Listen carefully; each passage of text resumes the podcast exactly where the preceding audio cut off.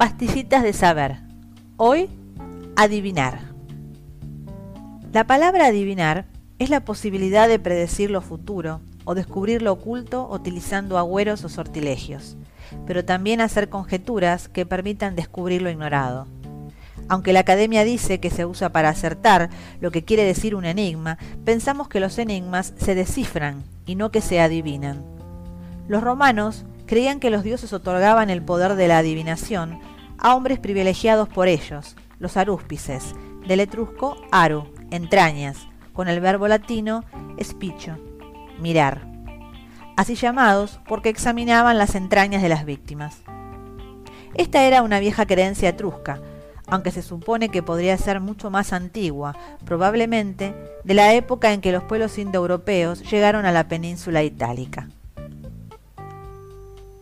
Por el don que los dioses le concedían, un arúspice era también un homo divinus, y más tarde simplemente divinus.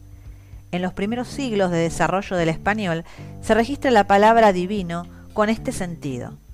En el siglo XIII, en los poemas de Berceo, el autor más destacado de las obras devotas, conocidas como Mester de Clerecía, ya se utilizaba el verbo devinar, que aparece como adevinar en la gran obra Gran Conquista de Ultramar, a fines de ese mismo siglo. El vocablo, tal como lo conocemos hoy, solo surge en el siglo XVI. Hasta la próxima pastillita de saber de correctores en la red.